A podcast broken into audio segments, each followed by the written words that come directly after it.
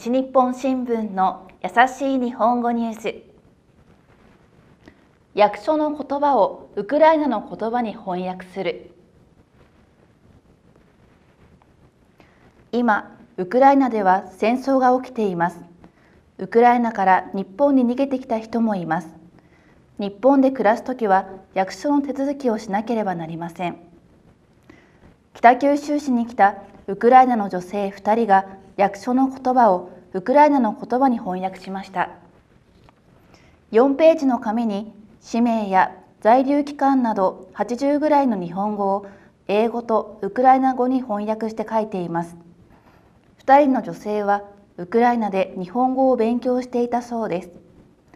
役所の人は他の市や町でも使ってほしいですと話しました。以上西日本新聞の優しい日本語ニュースでした。